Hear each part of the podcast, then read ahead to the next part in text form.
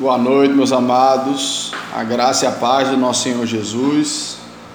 Estamos aqui para mais um domingo, né, de louvor a Deus, de reflexão na Sua palavra, de reflexão nesse momento único, né, que a gente está tendo a oportunidade de vivenciar, com suas dificuldades, com seus medos, com suas questões, mas que vem para poder cumprir o propósito de Deus na nossa vida, na nossa casa, na nossa ilha, né, no nosso mundo.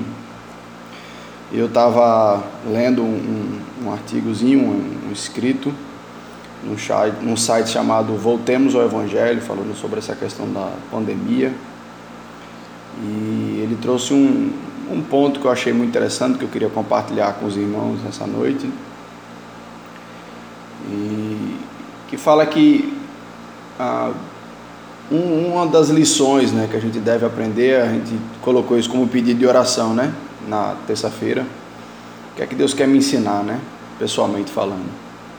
Mas uma das lições para o mundo com, que a pandemia nos ensina é que o homem não está no controle, que Deus pode tirar tudo do eixo com vários motivos, né? Interessante como nós, seres humanos, temos a tendência de achar que as coisas que nós criamos são permanentes, né? As ordens, o, as autoridades, os poderes são, são permanentes e Deus revela quem é o Senhor da história. E Ele está colocando aí um momento no mundo, né? Mais um, porque não é a primeira pandemia que se vive, mas é a primeira que a gente está passando. E também somos lembrados que esse lugar não é o nosso lugar, né? Somos lembrados que a terra não foi feita para ser definitiva, ela está ela, ela tá maculada pelo pecado, do jeito que ela está, ela não, não, não será definitiva. É, o reverendo John Piper ele fala que toda dor é um lembrete de que nós fomos criados para algo diferente do que nós estamos vivendo agora. Então, todo momento de pausa, todo momento de aflição, de sofrimento, é um momento que nos faz querer algo além do que a gente está vivenciando, porque quando tudo está bem na nossa vida, o que a gente quer é ficar aqui mesmo, é curtir, é isso, né? E a gente acaba é, se perdendo nessa história. Muito bem, queria compartilhar um pouco isso com os irmãos, não é o assunto da nossa pregação nessa noite, mas é um pensamento que tem é, mexido um pouco comigo, me feito refletir nesse momento, né? Momento chato, momento difícil, mas é importante para nos fazer acender luzes que antes não acendiam de jeito nenhum.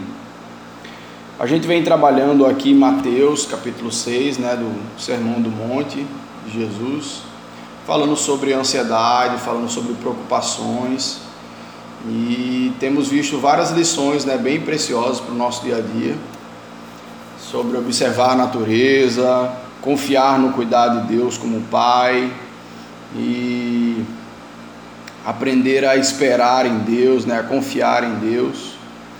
E hoje eu quero trabalhar com vocês o, o grande motivo, né? Jesus fala para a gente não se preocupar com as coisas que nós necessitamos, porque o nosso Pai cuida.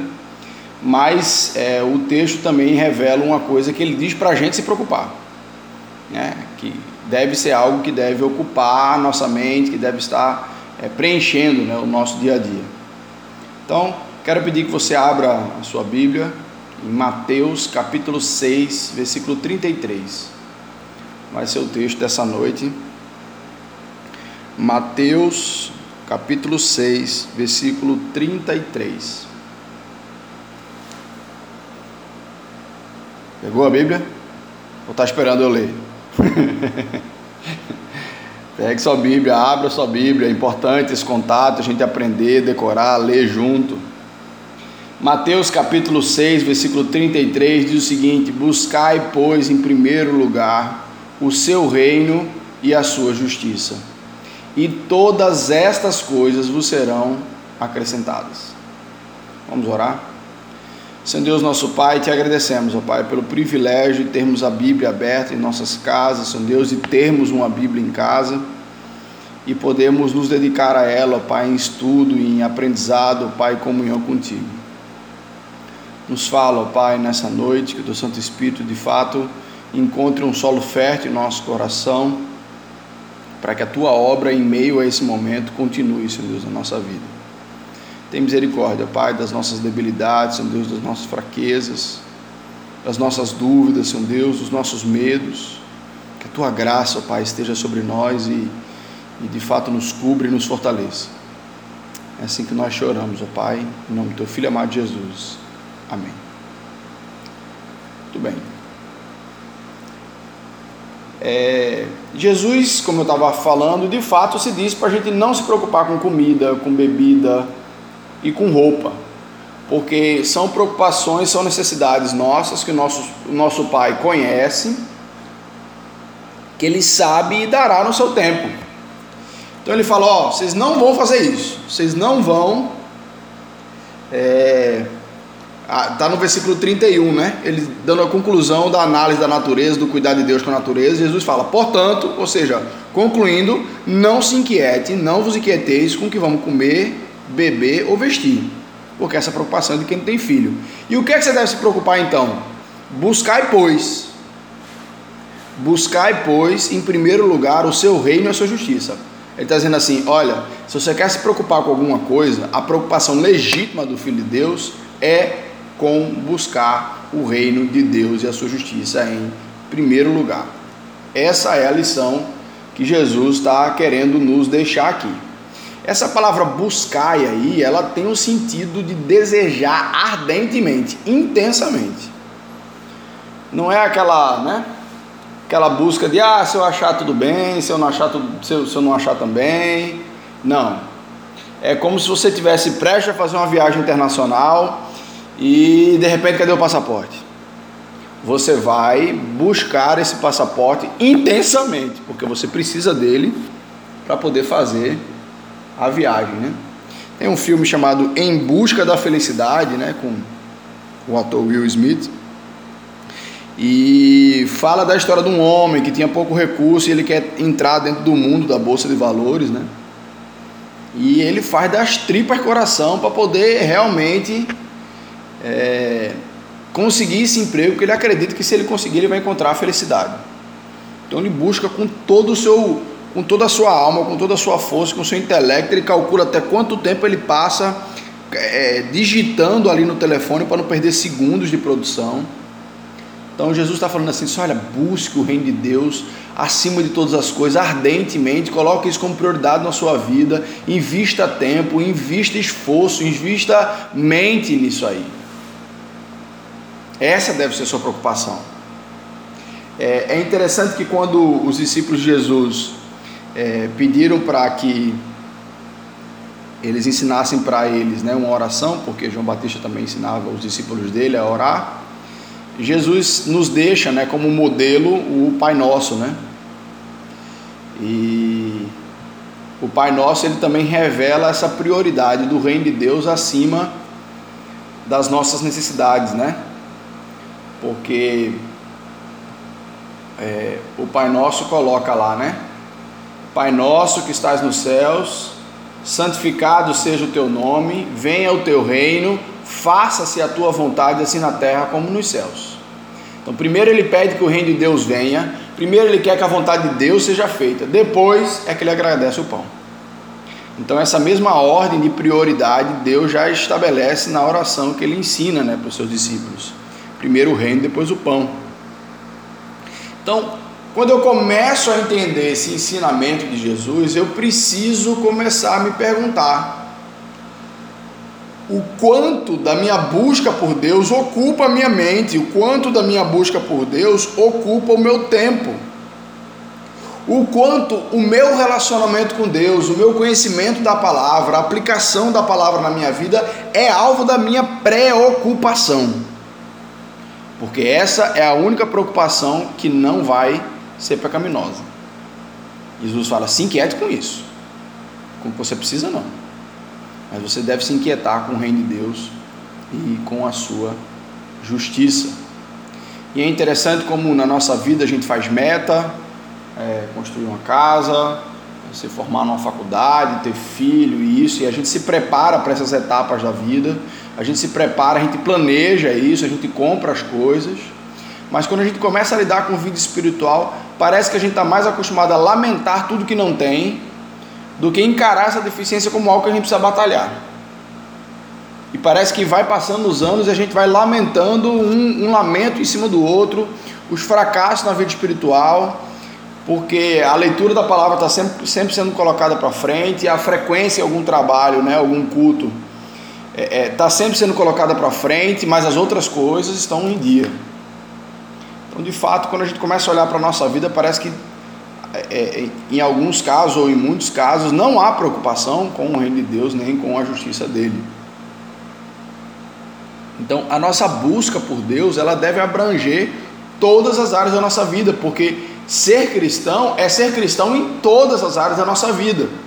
E não escolher um dia para poder a gente estar tá ali ouvindo a Bíblia, né? E o resto da semana faz exatamente, a gente faz o que quiser, do jeito que quiser, porque é como se fosse algo que eu frequento, que eu, que eu curto, mas que é bom enquanto fica lá no lugar dele.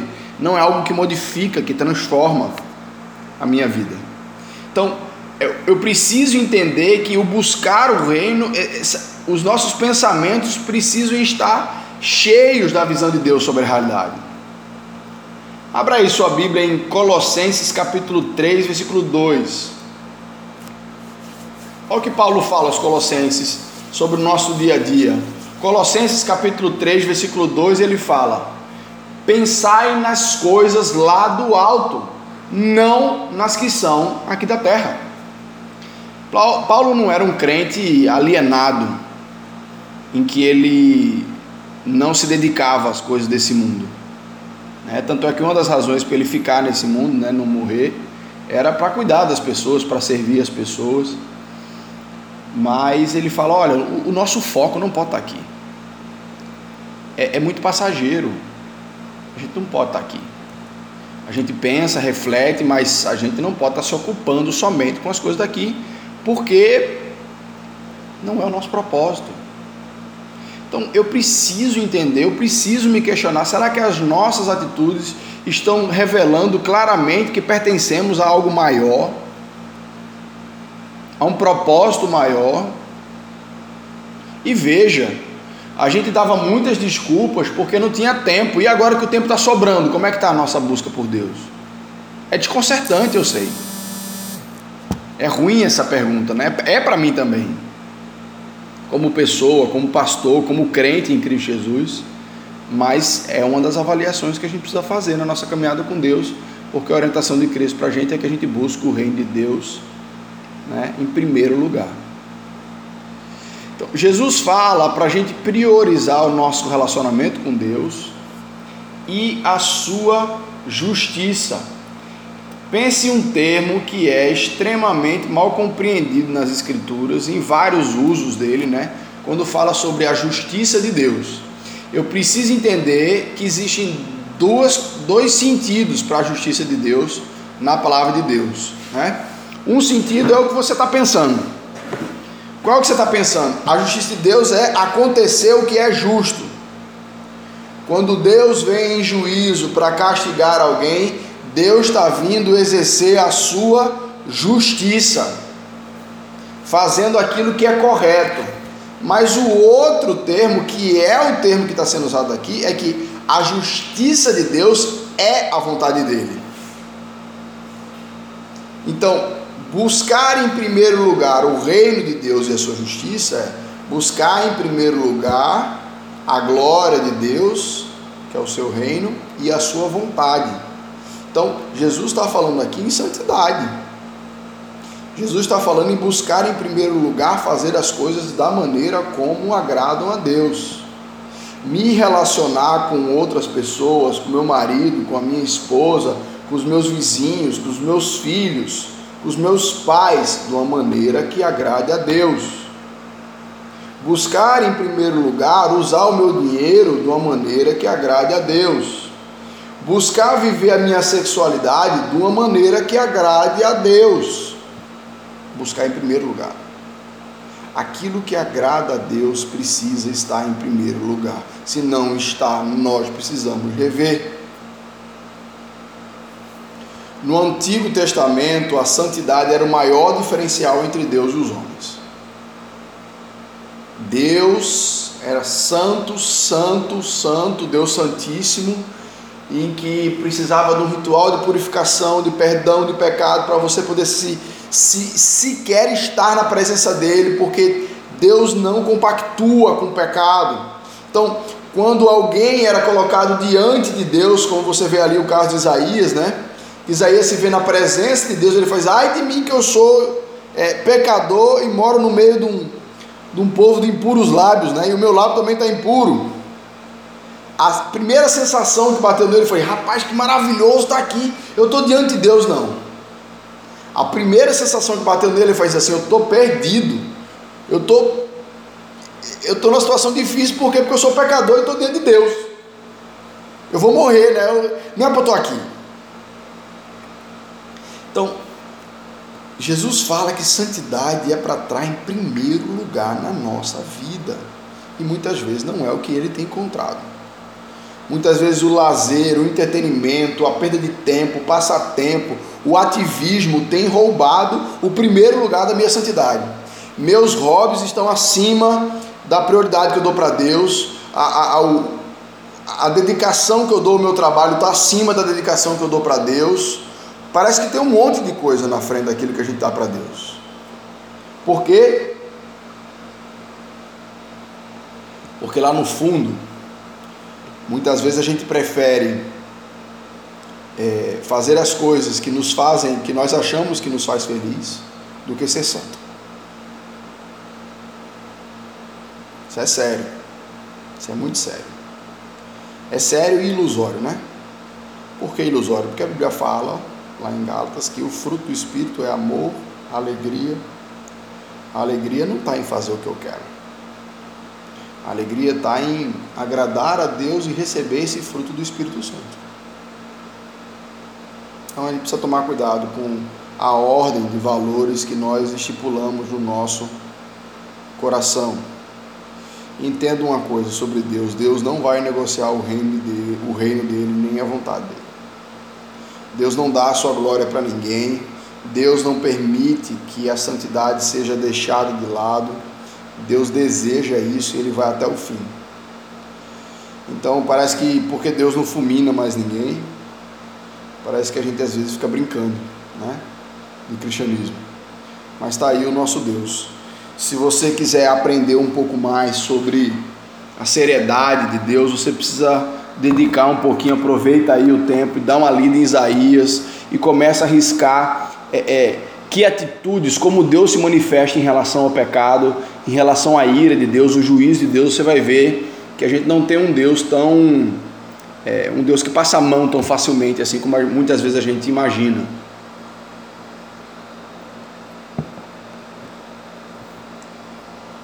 Então,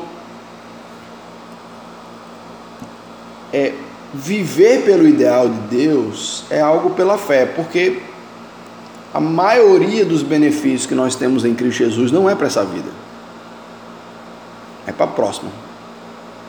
Mas com certeza buscar o ideal de Deus aqui nessa terra ainda tem muitos benefícios, né? Várias coisas que nós podemos ficar livres e desfrutar porque estamos vivenciando a vontade de Deus aqui hoje, né, nessa fase da nossa vida. A gente precisa ter muito cuidado, porque nós estamos num caminho que a Bíblia fala que entramos por uma porta estreita e estamos trilhando um caminho estreito. E é difícil você ficar num caminho estreito, muito mais fácil é caminhar no shopping, né? Corredores largos, portas largas, espaço para todo mundo. Mas Jesus nos alerta, né, com relação ao destino final dessas duas coisas, a gente não pode perder isso de vista. Não é uma questão de gerenciar melhor o tempo dessa terra para que eu possa desfrutar do melhor que ela tem.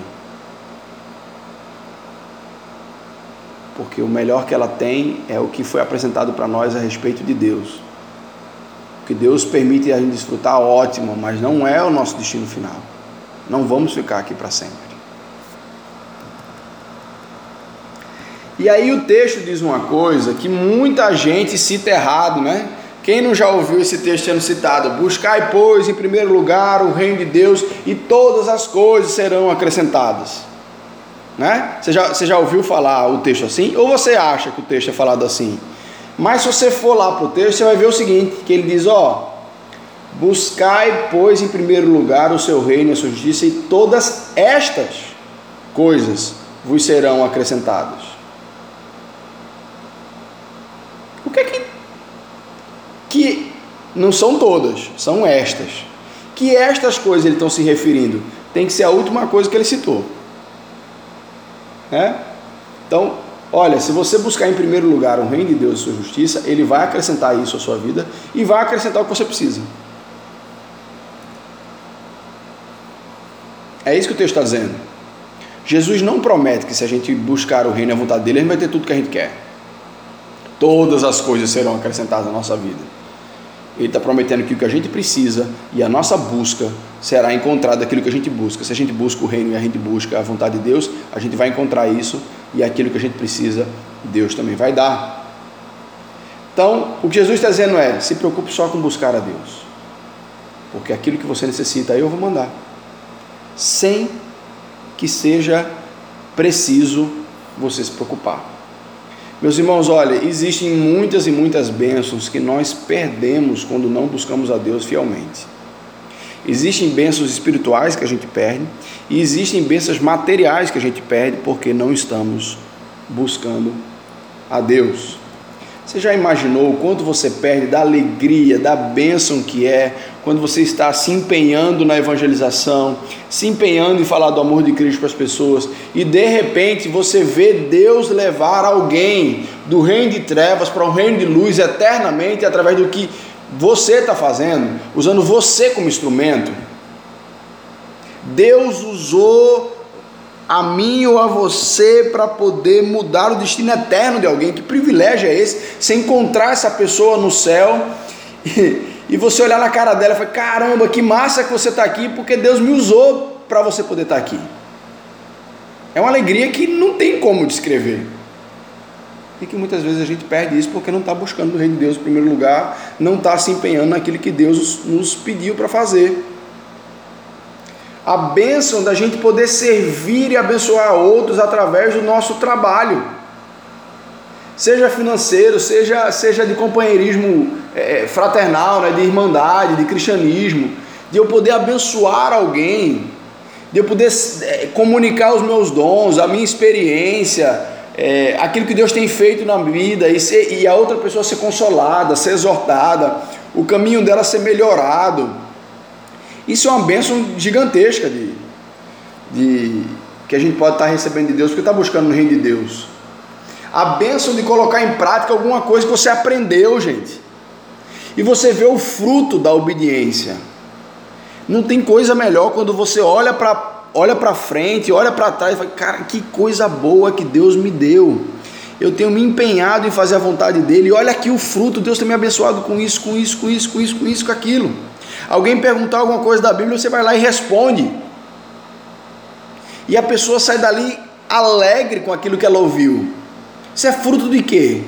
De buscar o reino de Deus e a sua vontade em primeiro lugar. Isso é uma benção muito grande e que às vezes nós estamos perdendo. Gente, quando a gente busca mais a Deus, quando a gente está mais juntinho de Deus, a gente tem mais facilidade de crer na palavra de Deus. Por incrível que pareça, estava até conversando com alguns irmãos essa semana, aconselhando, fortalecendo, é, o quanto a gente nos momentos difíceis duvida de coisas básicas, né? Duvida de coisas que a gente já aprendeu.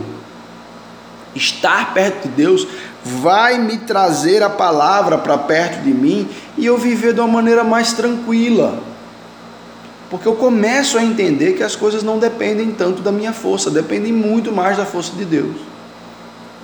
Então eu paro de me agoniar porque não está na minha mão, está na mão de Deus. E assim a gente vai aprendendo a viver de uma maneira mais tranquila, mais, é, mais suave, apesar das dificuldades, porque nós aprendemos a confiar e estamos próximos o suficiente do nosso provedor, do nosso refúgio, do nosso protetor. Isso é uma benção muito grande, buscar Deus em primeiro lugar. Eu também acredito que aquele que honra a Deus, ele também prospera materialmente. Calma, calma, calma. Não é teologia da prosperidade. Eu não estou dizendo que você deve estar no reino para prosperar materialmente, porque essa não é a ideia. Mas quando a gente prioriza mais a Deus, a gente acaba organizando tudo na nossa vida e até a maneira como a gente gasta o nosso dinheiro, porque a gente começa a entender o dinheiro não como um, ah, um rio que foi colocado na minha mão para eu gastar do jeito que ele quiser, mas é uma porçãozinha do próprio Deus que foi concedida a mim que eu vou prestar conta de cada coisa que tem ali. Então você acaba é, é, vivenciando essa realidade financeira de uma maneira diferente. Por, por que, que eu vou ceder aos apelos do capitalismo se a Bíblia me chama para viver um sim, de maneira simples, ajudando o outro, usando o meu recurso para ser bênção na vida do outro, ao invés de eu estar torrando tudo com coisa desnecessária? É, você já comeu a veia quaker, né? Como a gente chama aqui no Brasil. Na verdade a palavra é Quaker. Os Quakers foram é, protestantes que vieram da Inglaterra, se instalaram nos, nos Estados Unidos. E tem aquela imagenzinha, né? Da, da Quaker, né? Que tem um. Como se fosse um homem vestido de preto, com a cartola preta, né? Que aquele era bem o símbolo de um Quaker. E foram pessoas que pregavam um estilo de vida de simplicidade, sem precisar de muito floreio, de muitos apetrechos. E o que aconteceu foi com ele que eles acabaram é, é, é adquirindo muitos recursos. Por quê? Porque seu estilo de vida era simples, não tinha muito com o que gastar, porque eles não viam necessidade de ter tantas coisas. Fora que quando a gente se dedica mais a Deus, também a gente se liberta dos vícios. É um processo que se inicia e que pela graça e Espírito Santo de Deus a gente consegue se libertar. Não existe nada que leva mais recurso do que vício. Então, meus irmãos, se a gente tiver uma visão correta dessa vida passageira, a gente vai entender que a gente não está perdendo nada em buscar Deus. E, e, e, e não em perseguir o seu padrão, a sua santidade, o que, é que a gente perde de fato? Alguns anos de prazer, algumas experiências diferentes. Mas quando a gente chegar lá mais no final, você olha para trás e como é que você vai ler a sua própria vida? É, a futilidade ou a utilidade da sua vida. É aí que entra a glória de Deus. Viver para a glória de Deus é viver para um objetivo muito maior do que a gente. E que no momento em que tudo estiver desmoronando, você olha para trás e faz: Eu vivi para algo muito maior. E estou indo para a concretização dele. Não estou indo para o fim da minha vida. Então, meus irmãos, buscar o reino de Deus, viver a vontade de Deus é a melhor coisa que a gente pode buscar nesse mundo.